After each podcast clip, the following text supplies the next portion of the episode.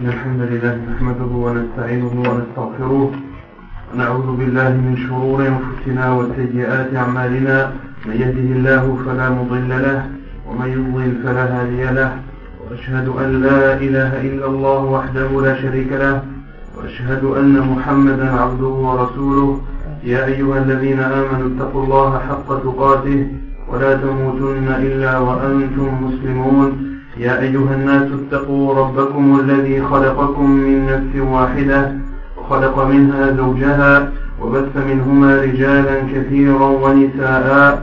واتقوا الله الذي تساءلون به والأرحام. إن الله كان عليكم رقيبا. يا أيها الذين آمنوا اتقوا الله وقولوا قولا سديدا. يصلح لكم أعمالكم ويغفر لكم ذنوبكم. ومن يطع الله ورسوله فقد فاز فوزا عظيما. أما بعد فإن أصدق الحديث كتاب الله وخير الهدي هدي محمد صلى الله عليه وسلم وشر الأمور محدثاتها وكل محدثة بدعة وكل بدعة ضلالة وكل ضلالة في النار. أما بعد nous continuons l'explication du livre Al-Wajid في فقه السنة والكتاب العزيز donc la semaine dernière on avait entamé les conditions du sa'i qui sont au nombre au nombre de trois. Dans la première édition du livre, l'auteur en avait cité quatre. La première qui était de que le sa'i soit fait après le tawaf. mais dans la seconde édition, l'auteur a enlevé car il, s'est rendu compte vraisemblablement que c'était une erreur car pendant le Hajj, euh, celui qui a fait le sa'i avant le tawaf, est-ce que son sa'i est accepté? Oui, car le professeur Hassan a dit la haraj. La haraj. Donc, les trois conditions pour que le sa'i, c'est-à-dire les années venues entre Al-Safa et Al-Marwa, soient comptabilisées et valides, sont au nombre de trois. La première condition, c'est qu'il doit y avoir sept allées venues en commençant par Al-Safa et en terminant par Al-Marwa, sachant qu'il faut comptabiliser l'aller et le retour comme deux et non pas comme un. La deuxième condition, c'est que le, le doit commencer de Safa et doit obligatoirement terminer par Al-Marwa.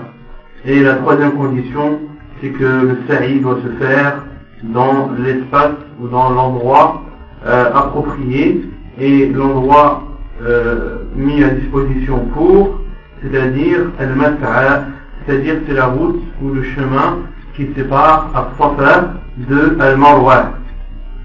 Car le prophète a dit Khudu anni manasikakum. Et les savants ont autorisé de faire le sa'i au rez-de-chaussée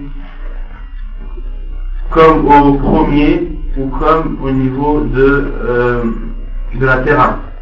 Et on avait vu la semaine dernière que euh, Al-Mas'a, c'est-à-dire la route qui est entre Safa et Marwa, n'est pas considéré comme la mosquée. Il n'est pas considéré comme la mosquée et qu'il est autorisé à la femme qui a ses menstrues d'accomplir ce rite.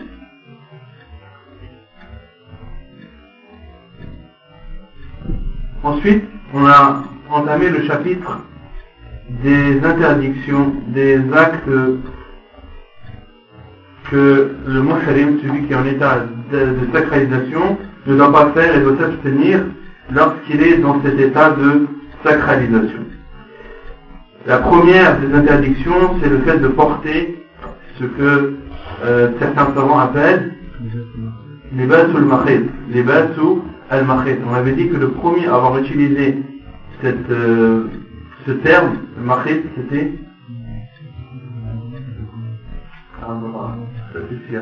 Ibrahim al-Nakha'i. Ibrahim al-Nakha'i, qui est un des élèves d'Abdullah ibn Abbas, anhu, qui fait partie, Ibrahim al-Nakha'i, qui fait partie des grands savants de, des Tabi'in, parmi les Tabi'in. Et ce que les savants veulent dire par al-Mahid, c'est-à-dire, est-ce que c'est tout vêtement qui est cousu C'est un tout vêtement qui épouse la forme du corps ou la forme des membres du corps, ou la forme des membres du corps. Et le prophète sallallahu alayhi wa sallam, on a vu que le mieux était d'utiliser euh, les termes que le prophète a lui-même utilisés et que lorsque l'on parle des vêtements qu'il est interdit au muhrim de porter, le mieux est de dénumérer ces vêtements comme l'a fait le prophète sallallahu alayhi wa sallam, car le fait de dire euh, libas al cela porte à confusion et les gens pensent souvent que euh, ce qui est interdit c'est tout vêtement qui comporte des coutures ou de la couture. Donc le prophète a interdit lorsque euh, un homme lui a demandé qu'est-ce que le muhrim a le droit de porter comme vêtement, le prophète lui a dit qu'il ne porte pas al-khummus qui est le pluriel de qamis qui est le thawb connu qui est la tunique de l'homme, voilà al-ama'im qui est qui est le pluriel de imama qui signifie le turban, voilà sarawilat qui est le pluriel de, sarawil qui est pantalon. Ou voilà le baranit qui est le germe de bornos. Bornos qui est qui est une, tunique, la tunique de l'homme, sauf que sa particularité, c'est que la capuche y est euh, attachée. La capuche fait partie du vêtement. Voilà le khifaf, qui est le germe de, de qui sont les chaussons. Donc ici, le professeur m'a interdit de porter le khamir, et tout ce qui, les savants ont dit, et tout ce qui a le jugement du khamir, tout ce qui ressemble, et tout ce qui ressemble au khamir, que ce soit des t-shirts, que ce soit des chemises, etc., etc., des manteaux, etc., des pulls, tout ce qui ressemble à un khamir.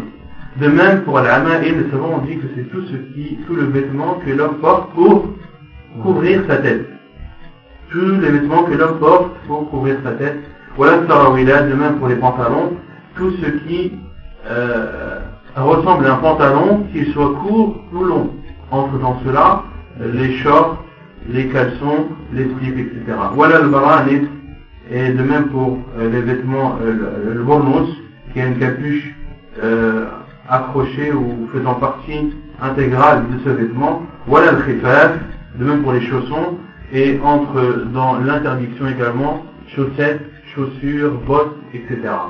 Et le prophète sallam a continué le hadith en disant illa ahadun illa ahadun euh, la yajidun alayni falyalbas khuffayn falyalbas khuffayn wa asfala min al-ka'bayn. Le prophète sallam dit sauf pour celui qui ne trouve pas de sandales alors qu'il porte des khuffayn, des chaussons et qu'il les découpe au niveau des chevilles.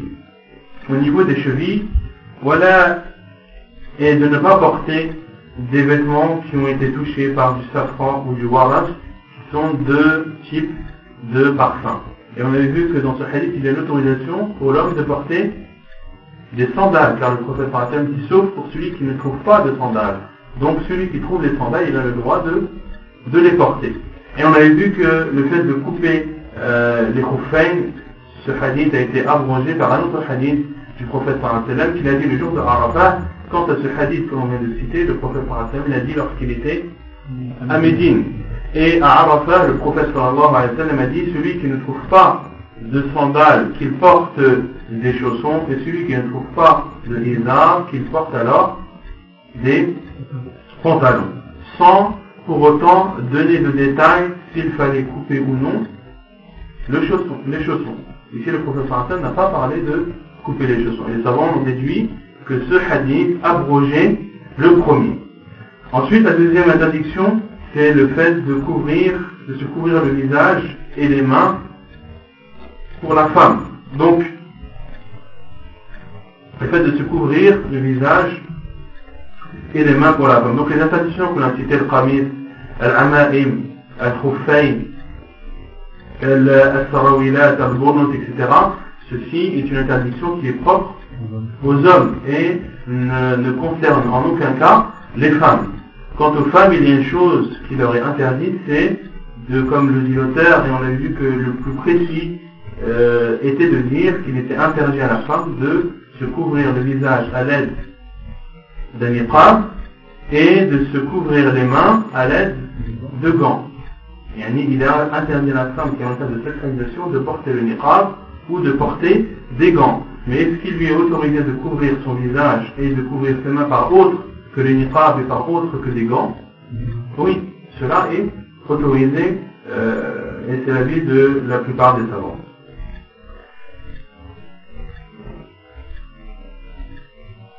La troisième interdiction, c'est pour l'homme de se couvrir la tête avec une imama ou tout ce qui est, similaire, tout ce qui y est similaire.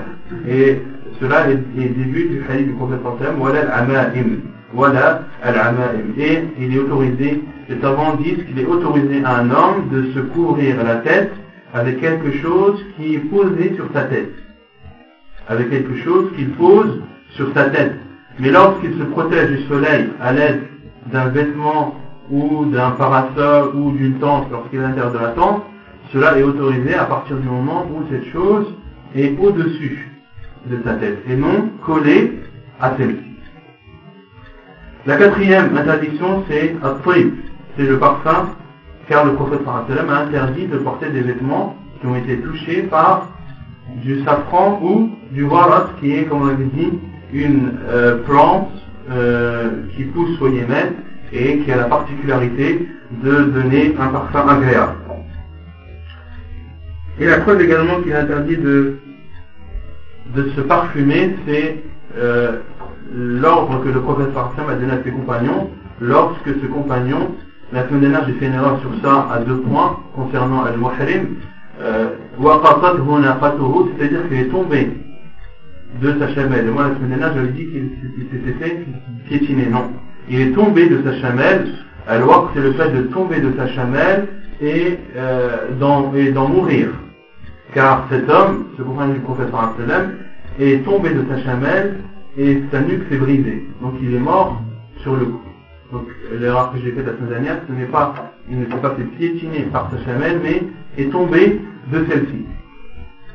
De même, la seconde erreur que j'avais faite concernant Al-Muhrim, euh, il doit être lavé lorsqu'il décède. Contrairement à ce que j'ai dit la semaine dernière, j'ai confondu avec Shahid, avec le martyr qui lui ne doit être ni lavé et on ne doit pas lui mettre de linceul. On ne doit pas lui mettre de linceul. Quand on mouchalim, celui qui est en état de sacralisation, lorsqu'il meurt, on doit le laver, on doit lui mettre son linceul, mais il y a deux choses que l'on ne doit pas faire. La première, c'est de le parfumer, et la seconde, c'est de lui couvrir la tête. Et dans d'autres hadiths, voilà pour dans d'autres versions, et ne, euh, ne cachez pas, également ne recouvrez pas son visage. Il y a deux versions de ce hadith. Certains savants considèrent que la seule chose qui est interdite pour le muhrim qui est décédé, c'est de couvrir sa tête. Et d'autres savants ont dit non, euh, l'autre version vient préciser de, et donner un plus d'informations en disant qu'il ne fallait à la fois qu'il ne fallait pas à la fois lui couvrir la tête, mais aussi ne pas lui couvrir le visage. Et le prophète sallam a dit à ses compagnons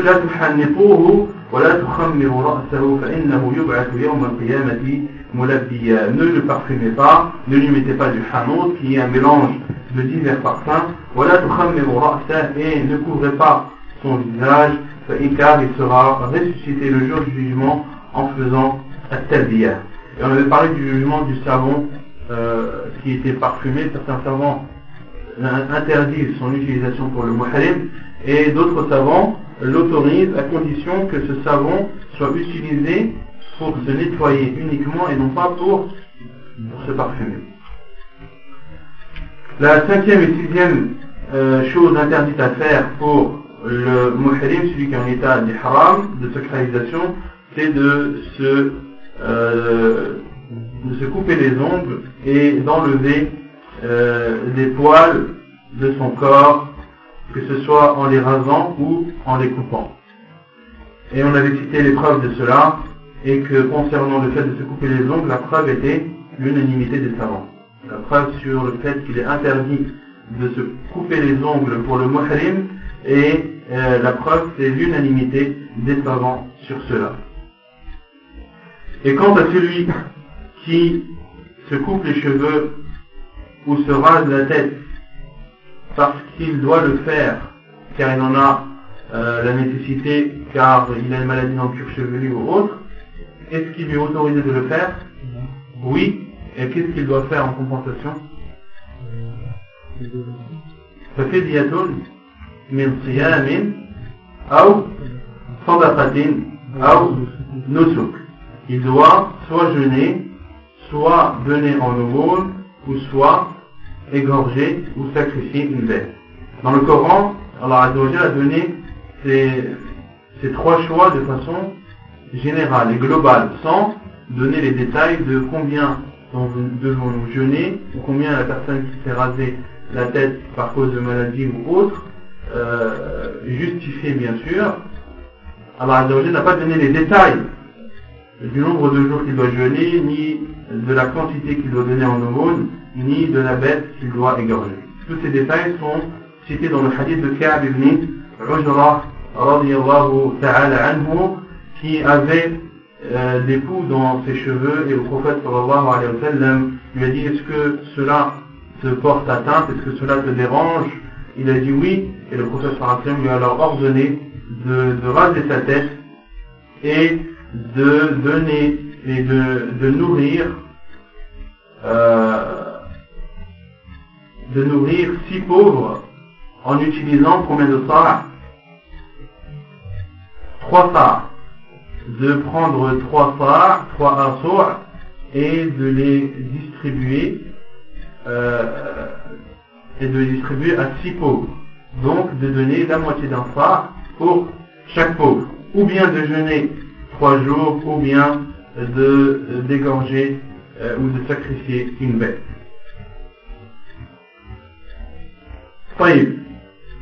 On avait continué la semaine dernière, mais vu qu'on avait eu un problème d'enregistrement, on s'est arrêté, l'enregistrement s'est arrêté au septième point, la euh, septième chose qui était interdite pour le muhrim, qui est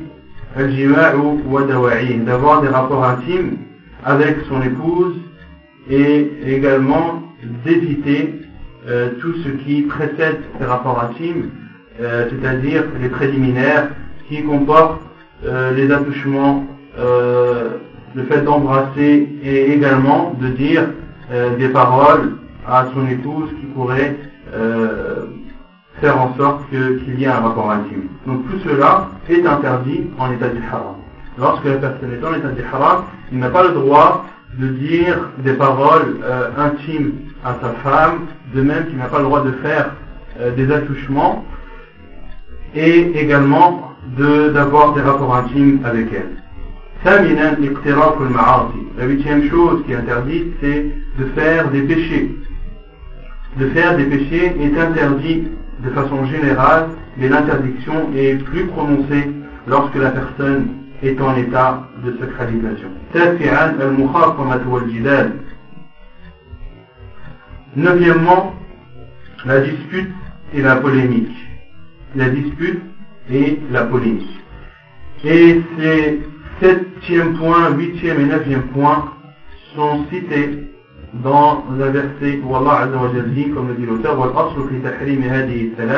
et la base ou la source de l'interdiction de ces trois, c'est-à-dire du septième point, huitième et neuvième, et la parole d'Allah subhanahu wa ta'ala, قوله تعالى الحج أشهر معلومات فمن فرض فيهن الحج فلا رفث ولا فسوق ولا جدال في الحج la source de cette interdiction est la parole d'Allah lorsqu'il dit le pèlerinage a lieu dans des mois bien déterminés. Celui qui doit accomplir son pèlerinage durant ces mois-ci, alors point de rafat. Et à rafat, les savants ont dit que c'est al ou que c'est le fait d'avoir des rapports intimes avec son épouse et tout ce qui précède ceci.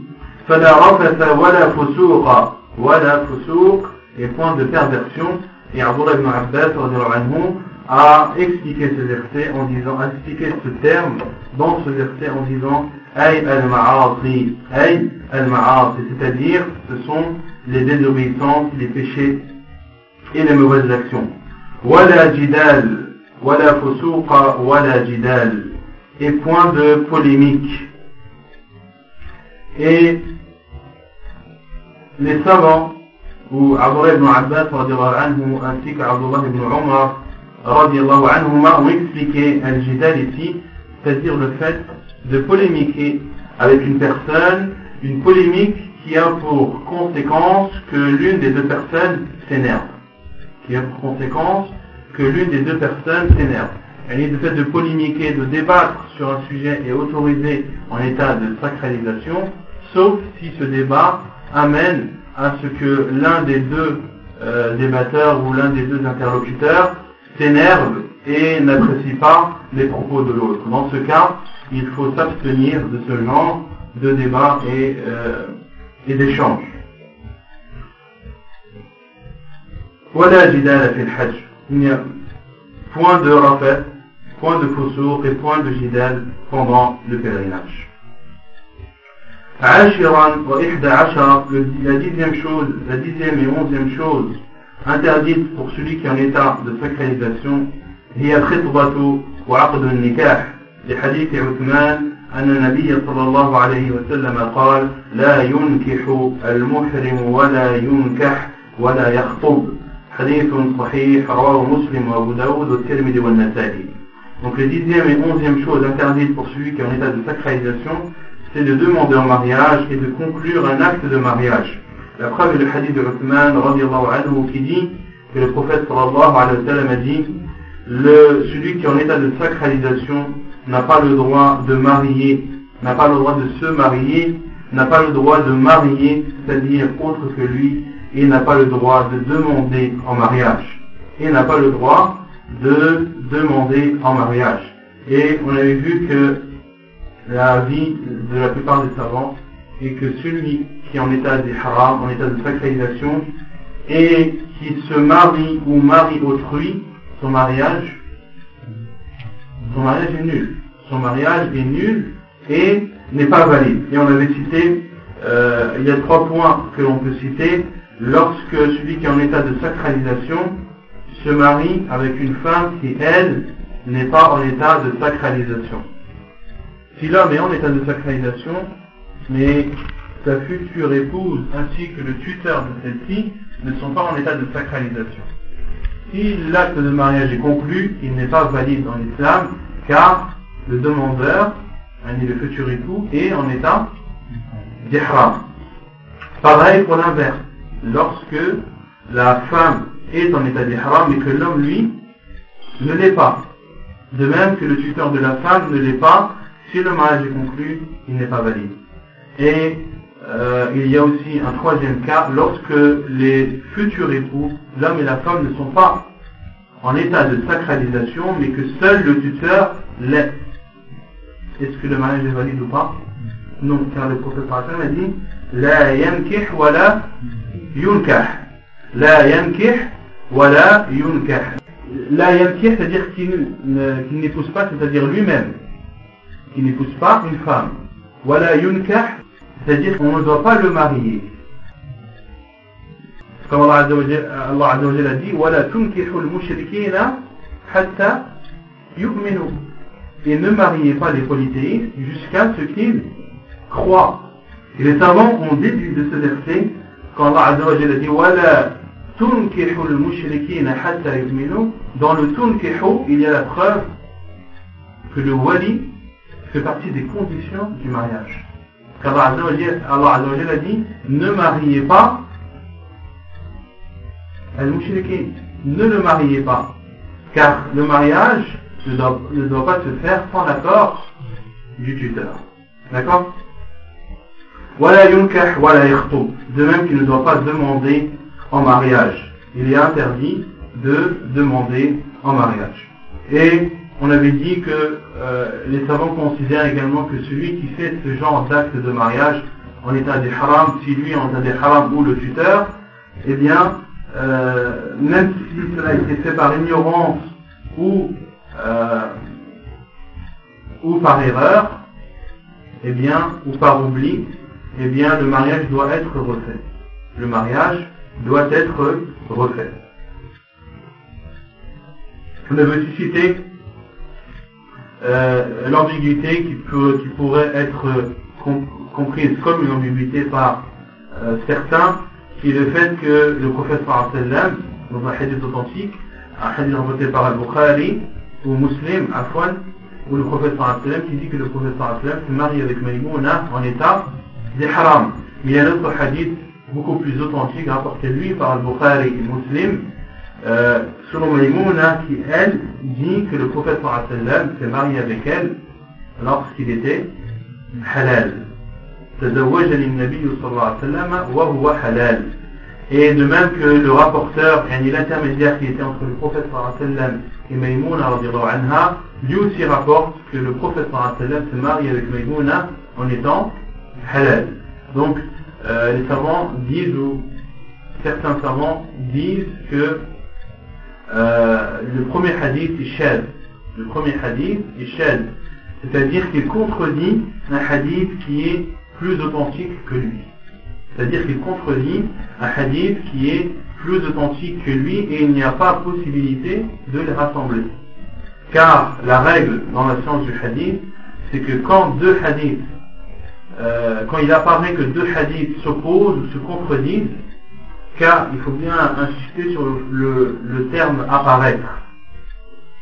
Quand deux hadiths semblent se contredire, car les hadiths du prophète ne peuvent pas se contredire car les hadiths du prophète ne peuvent en aucun cas se contredire car toutes les paroles du prophète sont révélations. Donc, euh, il n'y a jamais de contradiction entre les paroles du prophète Mais quand il semble y avoir une contradiction que nous ne comprenons pas, eh bien, il y a des règles à suivre. La première, c'est de trouver un terrain d'entente entre les deux hadiths. De trouver un terrain d'entente entre les deux hadiths. Et s'il n'y a pas de terrain d'entente possible, alors euh, on, passe au tarjih, c'est-à-dire qu'on regarde lequel des deux hadiths est le plus authentique. Car c'est peut-être une erreur ou l'erreur d'un rapporteur du hadith. Donc dans ce cas, on regarde ce qui est connu dans l'ensemble des autres hadiths, ce qui a été rapporté, qui viendrait soutenir un hadith plus que l'autre. Et là, c'est ce que les savants appellent un tarjih. C'est-à-dire que ce hadith est plus authentique et c'est ce qui est connu dans la plupart des hadiths, sauf dans ce hadith qui vient dire le contraire. Dans ce cas, ce hadith, les savants le considèrent comme shad, car il contredit des hadiths qui sont beaucoup plus authentiques et en plus grande quantité que lui. Et il y a la troisième chose, euh, le troisième moyen de rassemblement, c'est l'abrogation. Le fait qu'un hadith abroge un autre. Mais pour utiliser euh, l'abrogation, il faut connaître euh, à quel moment les deux hadiths ont eu lieu ou ont été dit. S'il y a un moyen qui permet d'identifier à quel moment un hadith a été dit, et qu'on peut définir de façon claire et évidente que ce hadith a été dit après, ou que celui-ci a été dit avant, Là, on peut dire que celui qui a été dit après abroge celui qui a été dit avant. Comme dans l'exemple du fait de couper euh, les chaussons pour celui qui est en état d'ihram et qui ne trouve pas de sandales. Le professeur Hassan a dit le premier à Médine, car l'homme qui l'avait, questionné l'a questionné à Médine avant que le Hassan ne commence son pèlerinage. Et le second a été dit à Arafat. Le Hassan l'a dit à Arafat, donc les deux hadiths, le temps est bien connu on connaît exactement à quel moment les deux hadiths ont été dits, et de cela on peut en déduire que le second abroge le premier. التعرض لصيد البر بقتل أو ذبح أو إشارة أو دلالة أو دلالة لقوله تعالى وحرم عليكم وحرم عليكم صيد البر ما دمتم حرما ولقوله صلى الله عليه وسلم لما سألوه عن الأتان التي صادها أبو قتادة كان حلالا وهم محرمون فقال صلى الله عليه وسلم أمنكم أحد أمره أن يحمل عليها أو أشار إليها؟ قالوا لا. قال فكلوا حديث صحيح ورواه البخاري ومسلم La deuxième chose qui est interdite, la douzième chose qui est interdite pour celui qui est en état de sacralisation, c'est le fait euh, euh, d'attaquer un gibier un gibier, euh, les failles d'Elvar. On avait dit que Alvar, c'était le contraire de Al-Bahr. les gibiers de terre, mais ils englobent également les oiseaux et ceux qui, euh, qui volent, soit des, euh, du gibier à quatre pattes ou ceux qui volent, ou ceux qui ont des ailes, à partir du moment qu'il ne fait pas partie de, des animaux de la mer.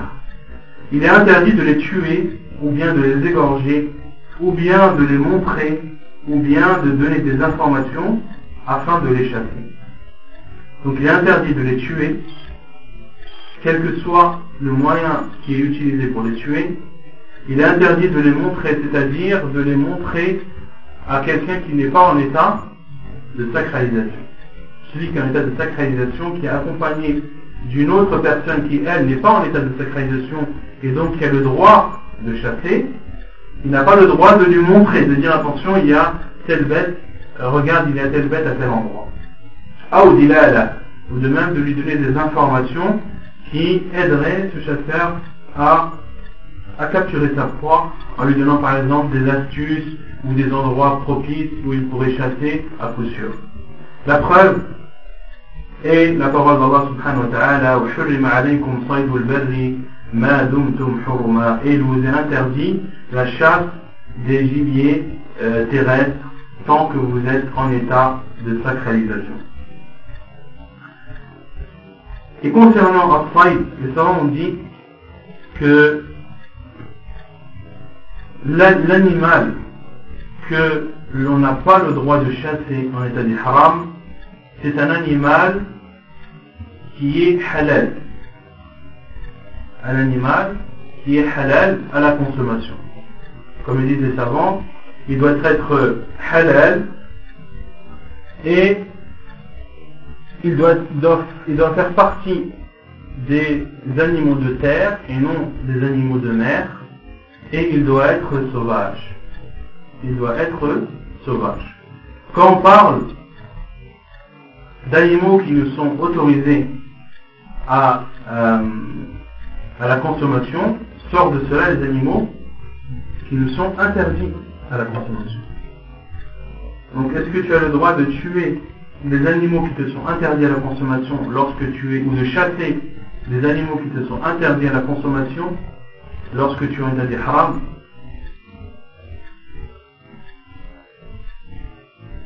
Oui ou non? De tuer des, animaux qui sont, qui sont interdits à la consommation. L'interdiction de la chasse englobe-t-elle tous les animaux ou seulement ceux qui ne sont autorisés à la consommation?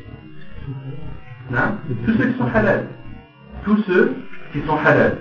Et la preuve, c'est euh, le hadith du prophète sallallahu rapporté par Al-Bukhari, où le prophète sallallahu a dit خمس من الدواء خمس من الدواب كلهن فواسق. On avait dit ce hadith, cinq euh, animaux font partie des fawasiq, des fawasiq. Fawasiq, les savants euh, ont expliqué ce terme en disant que fawasiq, en, au terme littéral, c'est ce qui sort. Ce qui sort. D'où le terme fasiq, le pervers, car il sort de, l'obéissance d'Allah subhanahu wa ta'ala. Et ici, le prophète a dit cinq animaux euh, sont considérés comme des fawasiq car ils sortent du jugement des autres. Et le prophète a dit yuqtalna fil hilli wal haram. Ils, doivent, ils, sont, ils peuvent être tués dans les endroits halal et les endroits haram. Dans les endroits sacrés et non sacrés. Les endroits sacrés qui sont nombreux. Combien d'endroits sacrés sur, le 2, 3, 3, 2, deux ou trois? Al-Haramain, la Mecque et Médine, et Al-Quds. Al-Quds fait partie du haram Non. Al-Quds ne fait pas partie du haram. Al-Quds ne fait pas partie du haram car il n'y a aucune preuve, ni dans le Coran, ni dans la Sunna, que euh, Jérusalem fait partie euh, d'une terre sacrée. Car une terre, lorsqu'elle est sacrée, il y a des jugements qui sont attribués, qui sont propres à cette terre.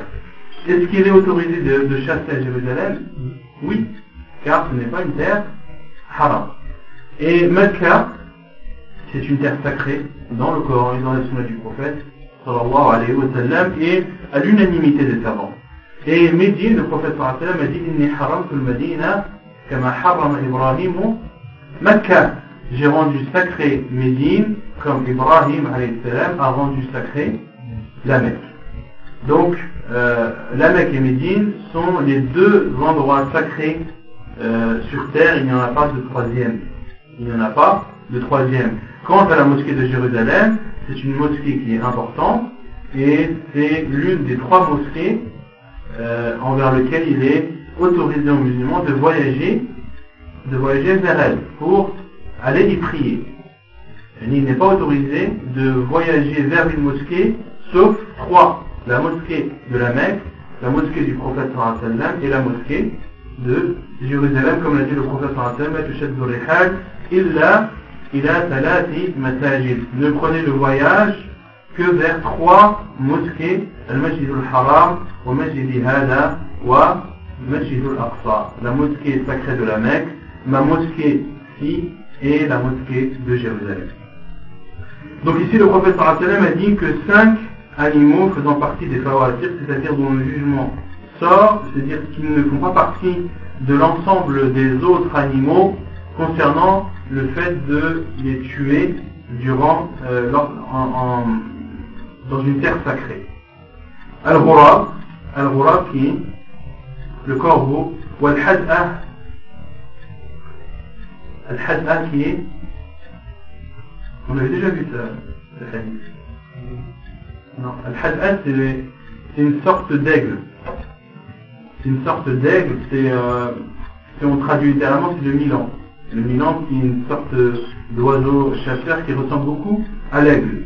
Ou Al-Aqrab, Al-Aqrab, le scorpion, ou Al-Fa'ara,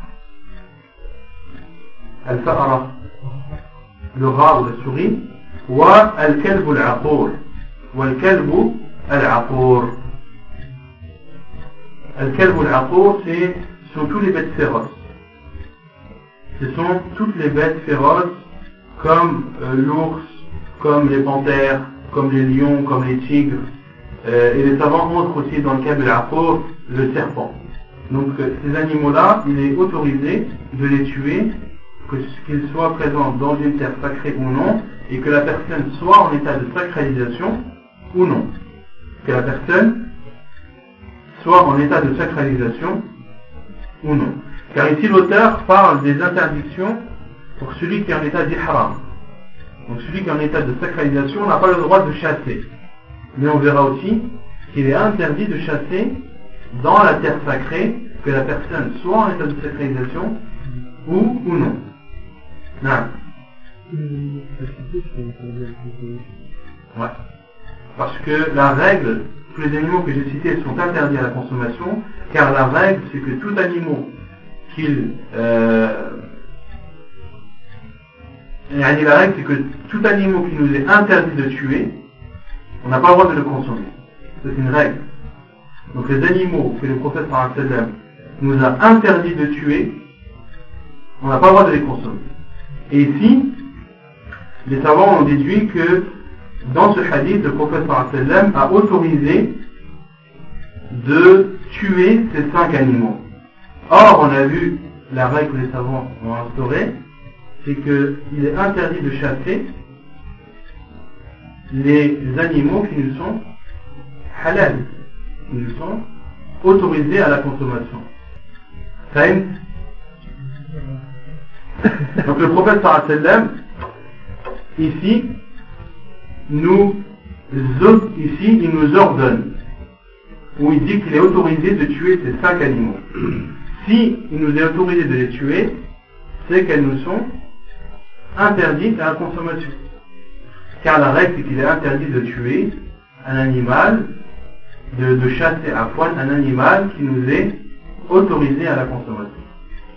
Et un animal que le prophète nous interdit de tuer en état d'ihram, cela signifie que cet animal est autorisé à la consommation. C'est clair ولقوله صلى الله عليه وسلم لما سألوه عن الأتان التي صادها أبو قتادة et la preuve également qu'il est, qu'il est interdit de montrer, donc ici dans ce verset, Allah nous interdit de chasser. Si voulez de continuer la règle, donc il est interdit de chasser pour le muhrim un animal qui est euh, autorisé à la consommation, qui fait partie des animaux de terre et qui est sauvage. Et qui est sauvage. Pourquoi? Car lorsque l'on parle d'animaux domestiques, est-ce que l'on parle de chasse? Est-ce que le, le a le droit d'égorger une poule? Oui. Pourquoi Car elle n'est pas sauvage. Même un mouton.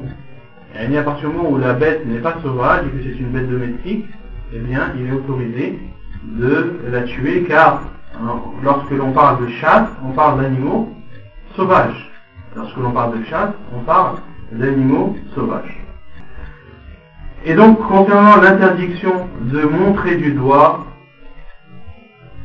ou de désigner une bête à une personne qui, elle, n'est pas en état de sacralisation, la preuve de cette interdiction, c'est le hadith rapporté par Al-Bukhari et Muslim, lorsque, euh, c'est la parole du prophète par lorsque des compagnons lui ont, lui ont questionné sur l'ânette, al qui est le, la femelle de l'âne, l'ânette, qu'a chassé Abu Qatada, anhu, lorsqu'il était, lorsqu'il n'était pas en état de sacralisation. Il était halal.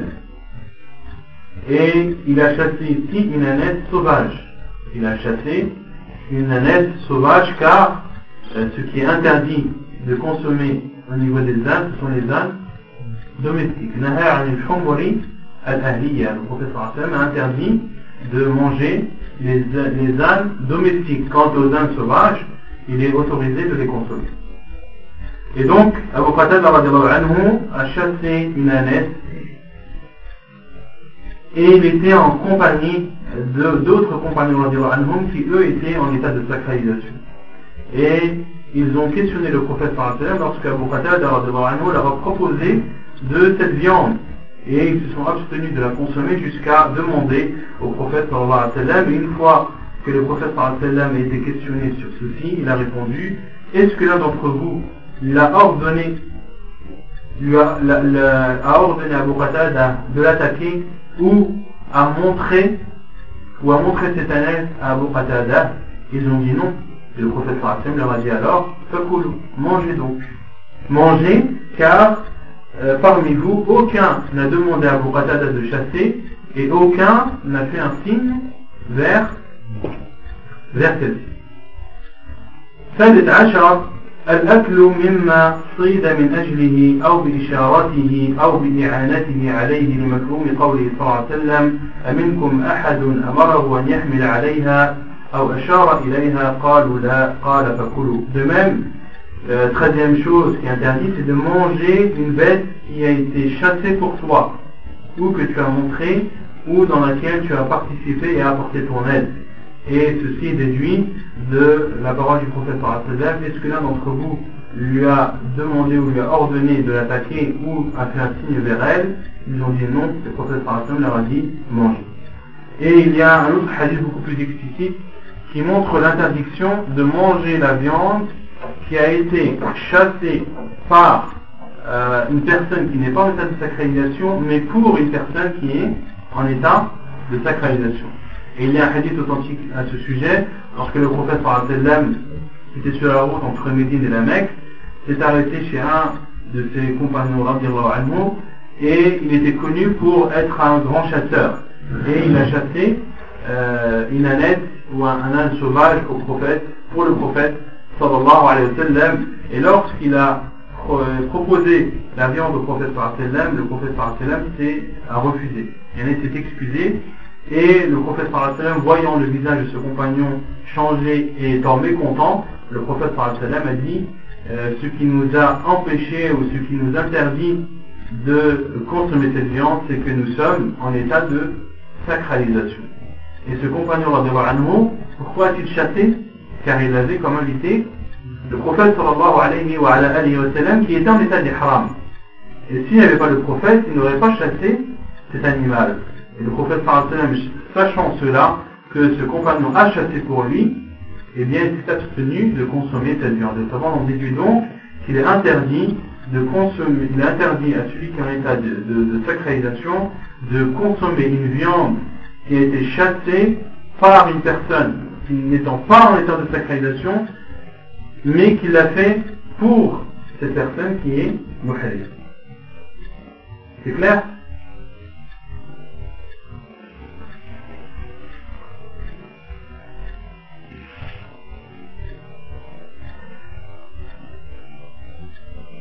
Et il y a plusieurs cas qui peuvent apparaître dans le fait de, chasser. Le fait de manger une bête qui a été chassée par une personne en état de haram, en état de sacralisation, il est interdit, il lui est interdit de la consommer, de même qu'il est interdit à autre que lui de la consommer lorsqu'une bête est chassée par une personne qui, est en état de haram, il lui est interdit à lui et à autre que lui de consommer cette viande.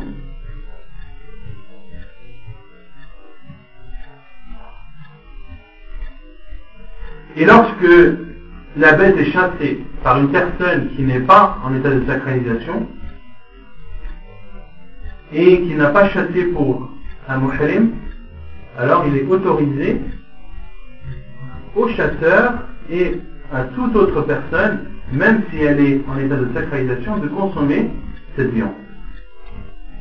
C'est clair? Et lorsque une personne qui n'est pas en état de sacralisation chasse pour une personne qui est au chasse euh, étant aidé par une personne qui, elle, est en état de sacralisation. Cette viande est interdite pour le chasseur et pour celui qui l'a aidé, ou celui qui lui a montré la bête.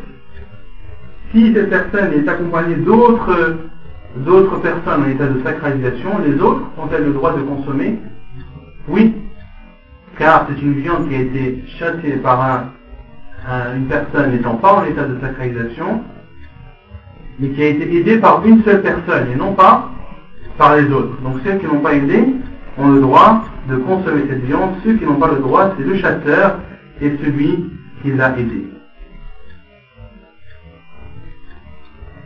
Et lorsque une bête est chassée par deux personnes, une étant en état d'ihram et l'autre n'étant pas en état d'ihram, mais nous avons dit que cette viande est interdite pour eux et pour autres qu'eux.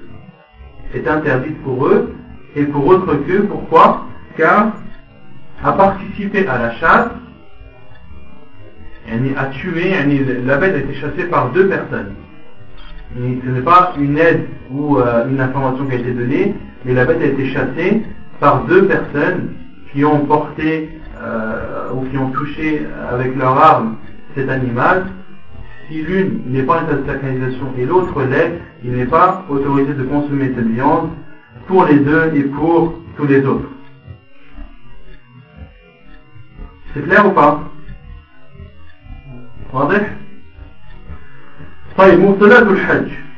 Ensuite, l'auteur parle du chapitre de, des choses qui annulent le pèlerinage des actes qui annulent carrément le pèlerinage.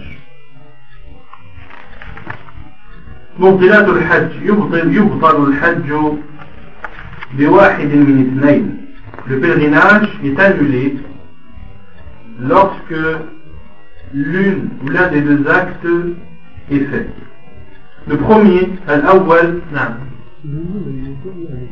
Ouais, نعم. ça. Et ici, il y a une étoile qui dit que c'est euh, que cela est tiré du livre euh, de Ibrahim Chakra. Donc on avait déjà parlé d'Ibrahim Chakra, on avait déjà parlé de lui. et que c'était une personne qui, après la mort de Sheikh al-Albani, a changé, comment dire, a changé de, de position et euh, s'est égaré car Allah nous en préserve et le guide. Et euh, dans le chapitre du mariage, il y avait, euh, c'est dans le chapitre du mariage, non? Du Hajj. Dans le chapitre du Hajj, il y avait une partie que l'on avait sur les, différentes sortes de nusuk, sur les différentes sortes de, de, rites. On avait sauté ce chapitre euh, car c'était une personne que les savants ont mis en garde. Mais concernant théâtre al-Hajj et aussi par la suite, euh, comment dire, d'autres chapitres que l'auteur a cités, on ne peut pas en vouloir à l'auteur car le, livre Al-Wajiz a été fait il y a très longtemps. A été fait très longtemps du, temps de, la vie du vivant de Sheikh Al-Bani, rahimahullah ta'ala, et ceci euh, on l'a vu lorsqu'il cite Cheikh al-Bani, il ne dit pas Allah, mais il dit. Mais rien n'interdit de, prendre ce qu'il dit, lorsque cela est vérifié bien sûr, le mieux étant de prendre d'autres paroles, mais cela n'interdit pas lorsque l'on montre l'égarement de la personne et lorsque l'on met en garde contre elle et lorsque les propos qui sont utilisés sont des propos véridiques et vérifiés. Donc ici, dans, dans ce cas-là, ce sont des, c'est une partie du livre qu'on ne peut pas sauter. C'est une partie du livre qu'on ne peut pas sauter qui est importante et qu'on va utiliser, Inch'Allah, euh, tout en mettant en garde contre euh, cette personne cavalerie. Donc la première chose qui annule le pèlerinage, الأول الجماع إذا كان قبل رمي جمرة العقبة أما إذا كان بعد رمية جمرة العقبة وقبل طواف الإفاضة فلا يبطل حجه وإن أثم وبعضهم يذهب إلى عدم بطلان الحج بالإجماع, بالجماع لعدم الدليل المصرح بهذا Donc le premier acte qui annule le pèlerinage, c'est euh, le fait d'avoir des rapports intimes avec son épouse. Lorsque ceci est fait avant d'avoir lapidé la grande stèle. Quel jour Le jour de l'Aïd.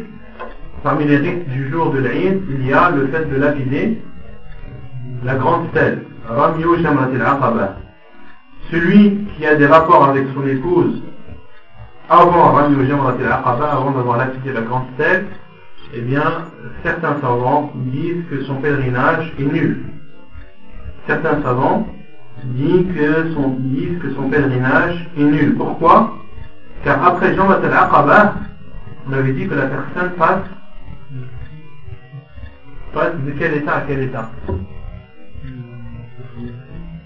C'est le premier tahlil, al-tahallulu al-asrar, qui est le premier tahlil, c'est-à-dire que la personne passe d'un état de sacralisation à un état moindre mais reste toujours, est toujours considéré comme, comme. Euh, sauf qu'il lui est autorisé toute chose hormis, hormis le.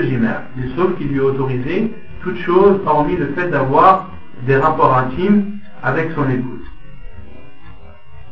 Pour cela que l'auteur a divisé, a séparé avant le rami et après le rami.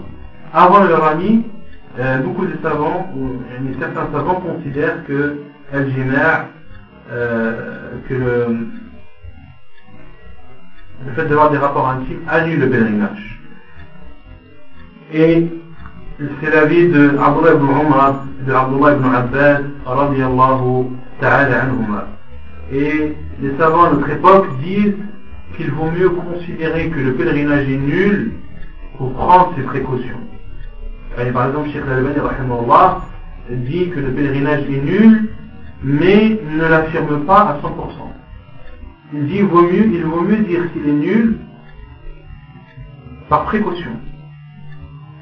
Par précaution. Et Sheikh Rahimahullah ne, ne disait pas qu'il était nul formellement. Il n'attestait pas, car c'est un, lourd jugement de prononcer l'annulation d'un rite et d'une adoration aussi importante que le Hajj, qui fait partie des cinq piliers de l'islam. Car si tu, considères que cet acte est nul, c'est que tu demandes à la personne de revenir l'année suivante. Et euh, les savants qui considèrent que, euh, que cela est nul, il y a parmi le Sheikh Ibn Uthaymin, et ils disent qu'il y a cinq choses qui, euh, qui incombent à la personne qui a eu des rapports intimes avant, le, la lapidation de la grande stèle, le jour de l'Aïd. La première chose, c'est qu'il a fait un péché. La seconde, c'est que son adoration ou son rite est nul. La troisième chose qu'il doit faire, c'est qu'il doit continuer. Il doit continuer son rite. Il ne doit pas l'arrêter. Car Allah dit et accomplissez, terminez le Hajj et la Umrah pour Allah. La quatrième chose, c'est qu'il doit, il doit rattraper. Il doit refaire son pèlerinage l'année suivante s'il en a la possibilité. Et cinquièmement, il doit donner, euh, il, doit, faire une fidia. Il doit faire une fidia que l'on verra Inch'Allah par la suite. Il a, une compensation à donner. Donc certains savants considèrent que d'avoir des rapports avant, la, lapidation de la grande stèle, le dixième jour de, de, de annule le pèlerinage. Et lorsqu'il est fait, lorsque le rapport intime a eu lieu après avoir lapidé la grande stèle, le jour de euh, le jour de l'Aïd, et avant Tawaf al-Ifada, et avant Tawaf al-Ifada, et avant Tawaf al-Ifada, pourquoi? Car après Tawaf al la personne devient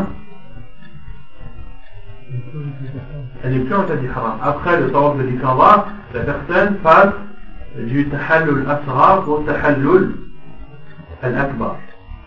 D'accord? Et s'il le fait avant la lapidation de la grande stèle, après à la lapidation de la grande stèle et avant le tawaf de Ifarda qui lui aussi fait le dixième jour, eh bien son pèlerinage n'est pas annulé mais il a commis un péché. Et certains savants considèrent que euh, le pèlerinage n'est pas annulé car il n'y a pas de preuve. Car il n'y a pas de preuve bien claire à ce sujet. Il n'y a pas de preuve bien claire à ce sujet, c'est vrai. Il n'y a pas de preuve bien claire si ce n'est la parole d'Abdullah ibn Omar et d'Abdullah ibn Abbas ta'ala anhum. Mais quant à hadith du prophète qui atteste de façon claire et évidente que celui qui a des rapports avec son épouse avant euh, avant le, Jamat al-Aqaba, que son pèlerinage est nul, il n'y a pas de hadith euh, bien précis à ce sujet. La deuxième chose qui annule le pèlerinage, c'est le fait de délaisser un pilier des piliers du pèlerinage. Celui qui délaisse un pilier parmi les piliers du pèlerinage, eh bien, son pèlerinage est nul. Son pèlerinage est nul. Donc s'il a délaissé et qu'il a la possibilité de le refaire, s'il a oublié et qu'il a la possibilité de le refaire, en ce cas, son pèlerinage est valide. Mais par exemple, celui qui n'a pas fait le ouf de Arafat, et n'est arrivé qu'après Tour al-Fajr, qu'après euh, l'apparition de l'aube le dixième jour, ici, son, son pèlerinage est, est invalide.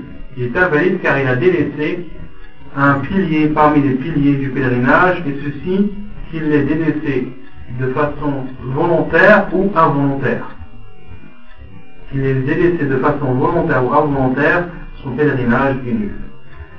وإذا بطل الحج بأحد هذين الاثنين فيجب عليه الحج من العام القادم إذا كان مستطيعا على نحو ما بينا في معنى الاستطاعة وإلا ففي الوقت الذي يستطيعه لأن وجوبه على الفور بالاستطاعة. Et lorsque son pèlerinage est annulé par, euh, par une de ces deux choses, c'est-à-dire avoir fait euh, des, rapports avec, des rapports intimes avec son épouse avant la lapidation de la grande stèle, ou en délaissant un pilier parmi les piliers du pèlerinage, il lui est alors obligatoire de refaire le pèlerinage l'année suivante s'il en a la possibilité. Et la possibilité euh, est définie ou expliquée euh, dans, dans les chapitres précédents. On a donné la définition de la possibilité de la capacité. Et s'il ne peut pas, l'année suivante, alors qu'il le fasse au moment où il en aura la possibilité, car l'obligation d'accomplir le pèlerinage euh, sur le champ est valable pour celui qui en a la capacité et la possibilité.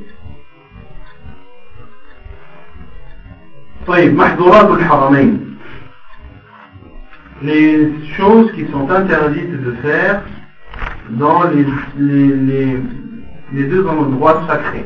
Dans les deux, les deux endroits sacrés.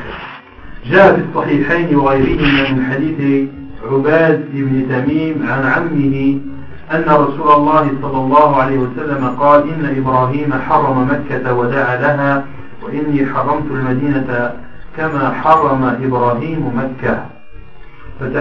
فتحريمهما إنما كان بوحي من الله سبحانه وتعالى لنبيه لنبييه ورسوليه الكريمين صلوات الله وسلامه عليهما وإذا قيل الحرمان فهما مكة والمدينة ولا يجوز إطلاق لفظ الحرم شرعا إلا عليهما وحدهما ولا يجوز إطلاق لفظ الحرم شرعا على المسجد الأقصى ولا على مسجد إبراهيم الخليل وإذ لم يسمى الوحي حرما. إلا إذ لم يسمي الوحي حرما إلا مكة والمدينة وهو تشريع لا مكان للعقل البشري فيه Donc il est rapporté dans les deux sahih, Al-Bukhari Muslim et autres, selon euh, dans le hadith de Abad ou Ubad ibn Tamim, selon son, son oncle paternel, il rapporte que le prophète sallallahu alayhi wa sallam a dit Ibrahim a rendu sacré la Mecque et a invoqué pour elle, et moi j'ai rendu sacré Médine comme Ibrahim salam a rendu sacré la Mecque. Donc le caractère sacré de ces deux villes est avéré par la révélation euh, d'Allah subhanahu wa ta'ala à ces deux prophètes et a envoyé qu'Allah que la prière et le salut d'Allah soient sur eux deux. Et lorsque l'on dit les deux endroits sacrés, ce sont la Mecque et Médine, et il est interdit de, de prononcer ou de, de, caractériser un endroit comme étant sacré, sauf envers ces deux îles. Et il est interdit de dire Al-Haram, Shar'an, en parlant de la mosquée de Jérusalem, ni en parlant de la mosquée euh, de Ibrahim al-Khalil. La mosquée Ibrahim qui elle aussi est, située euh, à Jérusalem en Palestine. Idlam yusamma, car on ne peut appeler Haram que la Mecque et Médine, car la révélation n'a parlé de Haram qu'envers la Mecque et Médine, et c'est une euh, législation, c'est une chose qu'Allah a légiféré, et des choses qu'Allah a légiféré, il n'y a pas de place pour euh, la réflexion humaine dans ceci. Il n'y a pas de place pour la réflexion humaine dans ce genre de position et d'avis. Entre autres, autrement dit, ce n'est pas les hommes qui décident de quel endroit est sacré, mais c'est Allah subhanahu wa ta'ala qui, euh, qui désigne une terre comme étant sacrée ou non.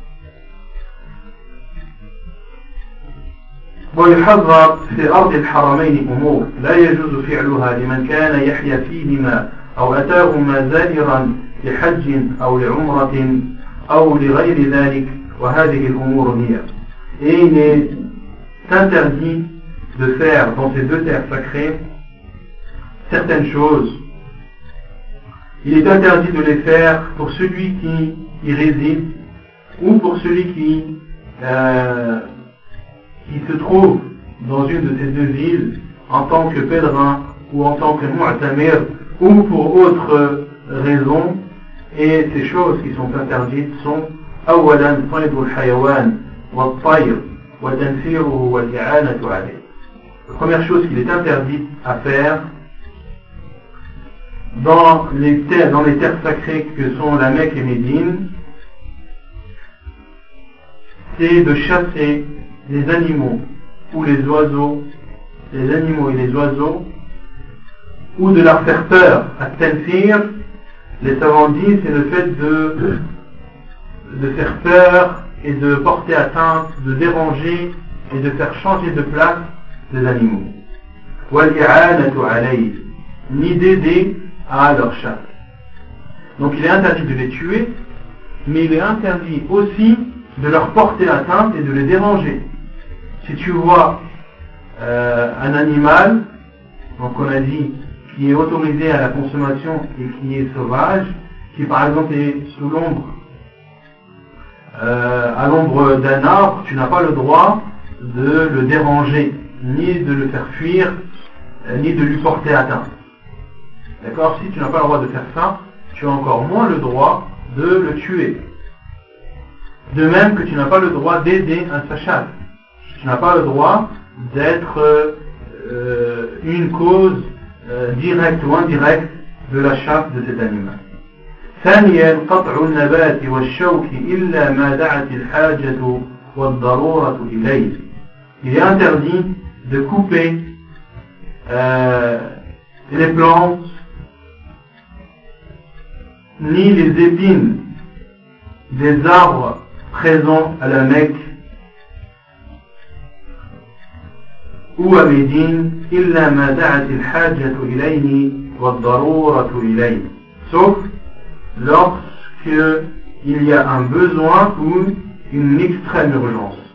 Et euh, Inch'Allah, on va voir par la suite que euh, la Mecque et Médine ne sont pas pareils sur ce point. Que la Mecque et Médine ne sont pas pareils sur ce point. Pourquoi Car Mecca est plus sacré que Médine.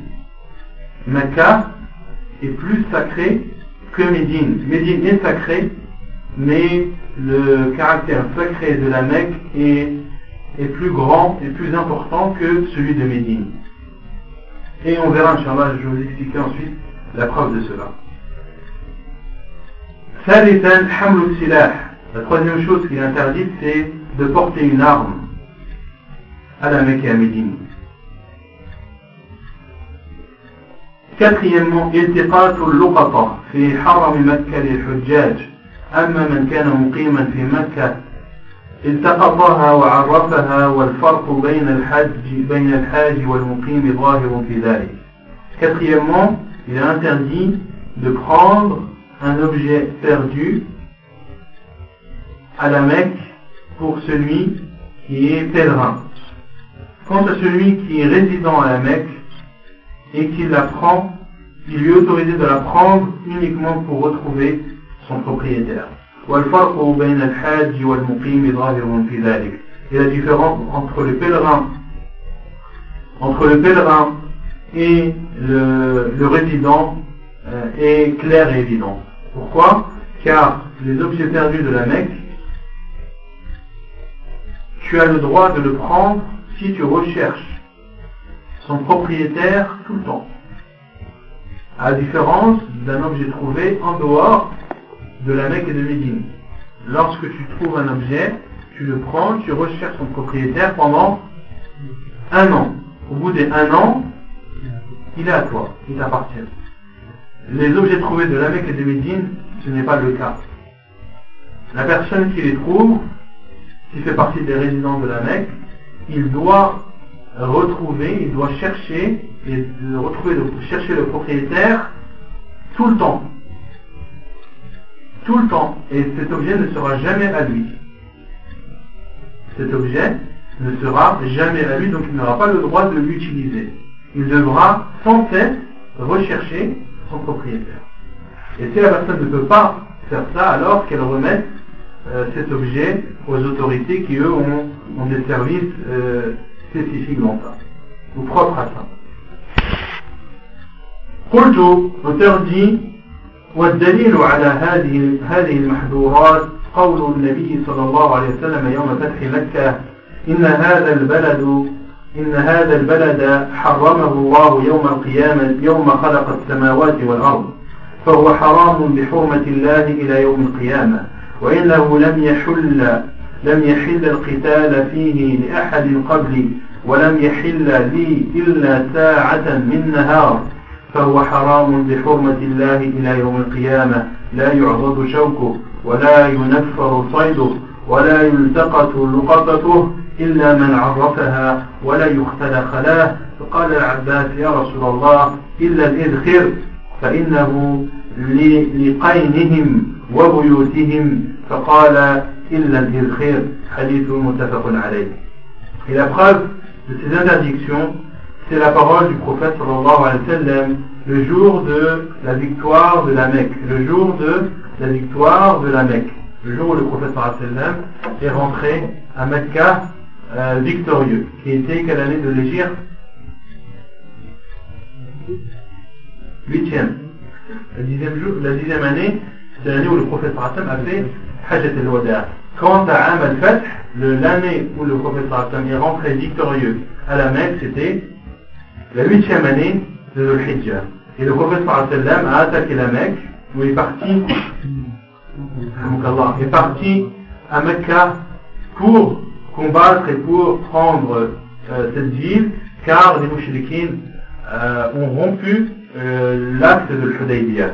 Car les mouchriquins ont rompu l'acte de l'Hudaybiyah et une fois cet acte rompu, il n'y avait plus de, de pacte entre le prophète sallam et les polythéistes. Et donc le prophète sallam, lorsqu'il est rentré victorieux à la Mecque, a fait un discours et a dit que cette ville, Allah subhanahu wa ta'ala l'a rendue sacrée le jour où il a créé les cieux et la terre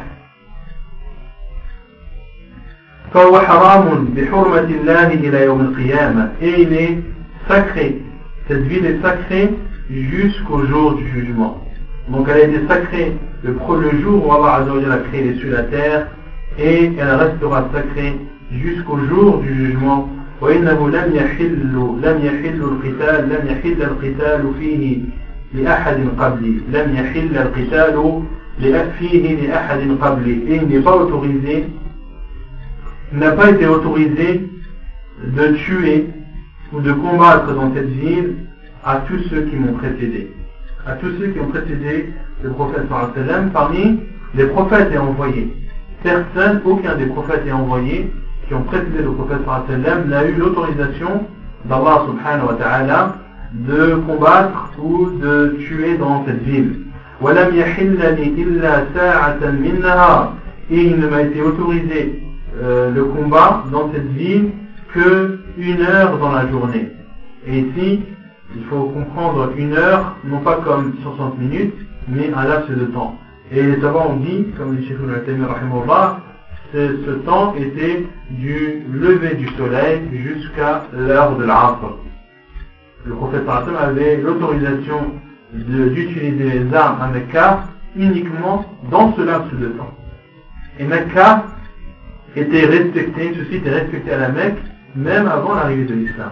C'était un endroit sacré et en aucun cas les gens, en aucun cas on avait le droit de tuer ou de, faire un combat euh, dans la ville de la Mecque au point que même des personnes qui voyaient le meurtrier de leur père ne pouvaient rien faire.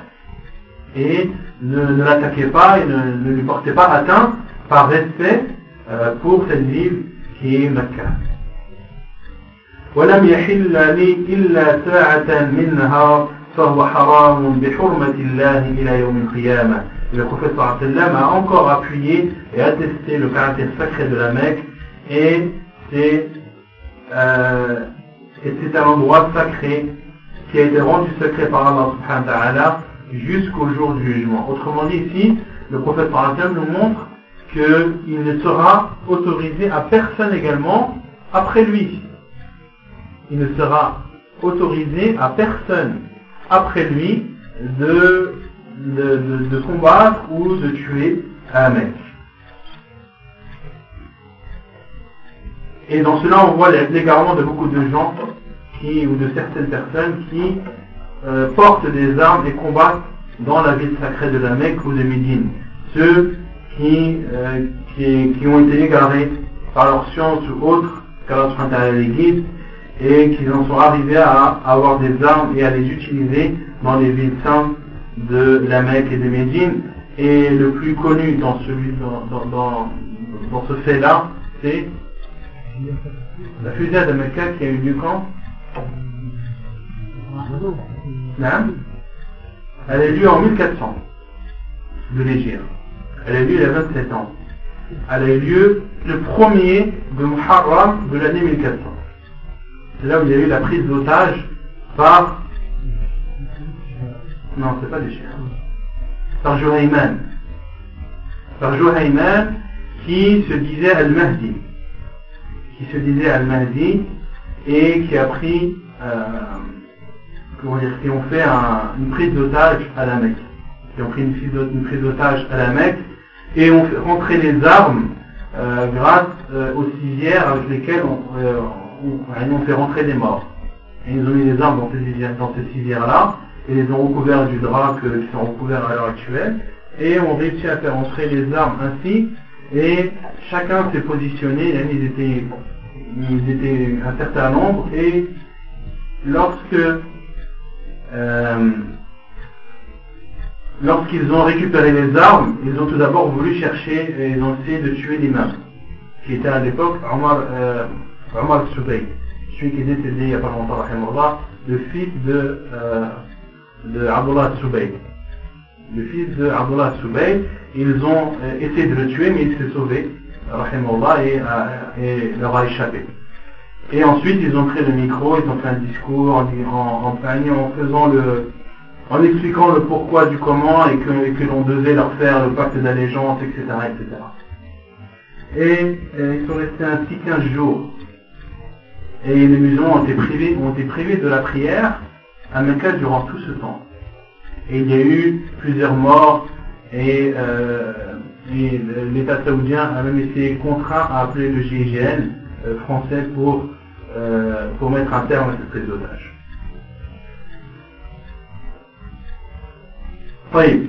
Voilà et on ne doit pas couper ses épines on ne doit pas couper les épines présentes dans les arbres de la Mecque. Voilà yunaffar Et on ne doit pas faire peur ni faire fuir ces animaux. Voilà illa. Voilà illa. Et on ne doit pas prendre les objets trouvés sauf pour celui qui recherche son propriétaire ولا يقتل خلاف et on ne doit pas couper son herbe on ne doit pas couper son herbe donc tu ne dois pas couper les arbres tu ne dois pas couper les feuilles de ces arbres ainsi que les épines et tu ne dois pas euh, arracher l'herbe de la Mecque. فقال العباس يا رسول الله et l'Abbas, donc du prophète sallam, a dit moi envoyé d'Allah sauf al-idkhir qui est le jonc on a déjà vu ça dans la Janaïs qui est le jonc فإنه لقينهم وبيوتهم car il est utilisé pour leur tombe et leur maison il est utilisé pour leur tombe et pour leur maison. Elle est très utilisée pour leur dans, dans les tombes. À quel moment Pourquoi Non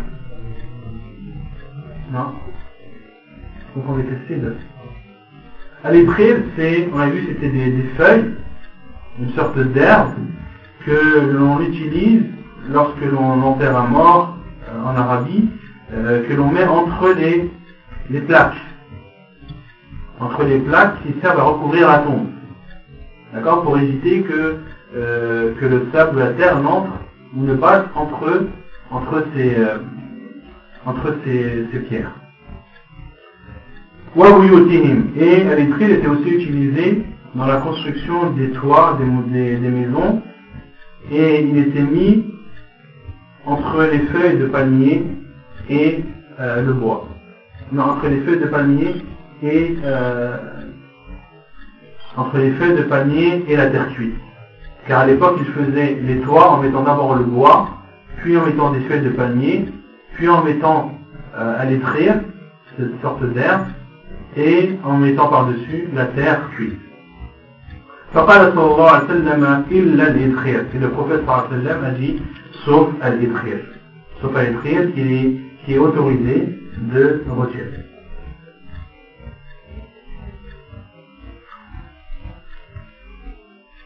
et concernant les arbres les savants disent que les arbres qui nous sont interdits de, de couper, ce sont les arbres de la Mecque. Ce sont les arbres de la Mecque. Quant à toi, si tu as une maison que tu as planté un arbre, est-ce que c'est l'arbre de la Mecque ou est-ce que c'est ton arbre Parce qu'ici, le professeur Hassan a dit Voilà, yu'badu shawkuh. Dans une autre version, Voilà tuqta'u shajaruh. D'accord Que l'arbre du haram al-makki ne doit pas être coupé. Mais celui que toi tu as planté, c'est ton arbre à toi. Tu as le droit de le couper et d'enlever tes feuilles. Comme le dit le Cheikh Ibn rahimahullah ta'ala. De même pour les arbres fruitiers, est-ce qu'il est autorisé de prendre les pommes d'un pommier de la Mecque Oui ou non? Est-ce qu'ils ont le droit de prendre une date des dattiers de la Mecque, des, paniers de la Mecque. Oui, dire qu'il est autorisé de prendre les fruits, car ce n'est ni une feuille, ni une épine. D'accord? De même pour les branches, là on se rentrer dans les détails. Si euh, la branche de l'arbre est morte, est-ce que tu as le droit de, l'enlever, sachant que c'est une branche qui meurt, etc. Ni s'entrer dans, dans des détails car il y a certaines branches qui reprennent vie quand il pleut, etc. Mohim, le mieux c'est de s'abstenir de, de, de, couper ou d'arracher une branche que l'on voit morte et fendue. وعن جابر رضي الله عنه قال سمعت النبي صلى الله عليه وسلم يقول لا يحل لأحد أن يحمل بمكة السلاح Donc la preuve qu'il est interdit de porter des armes à la Mecque, c'est le hadith de Jabir ibn Abdullah radiallahu anhu rapporté par Muslim dans son Sahih, qui dit J'ai entendu le prophète sallam dire Il est interdit à quiconque de porter à la Mecque une arme. Et les savants ont bien sûr fait une exception pour ceux qui ont besoin d'utiliser une arme, comme les services de police, euh, des autorités qui ont besoin des armes, d'utiliser leur arme de porter leur arme pour faire dissuasion euh, ou pour l'utiliser en cas de, de besoin et de force majeure.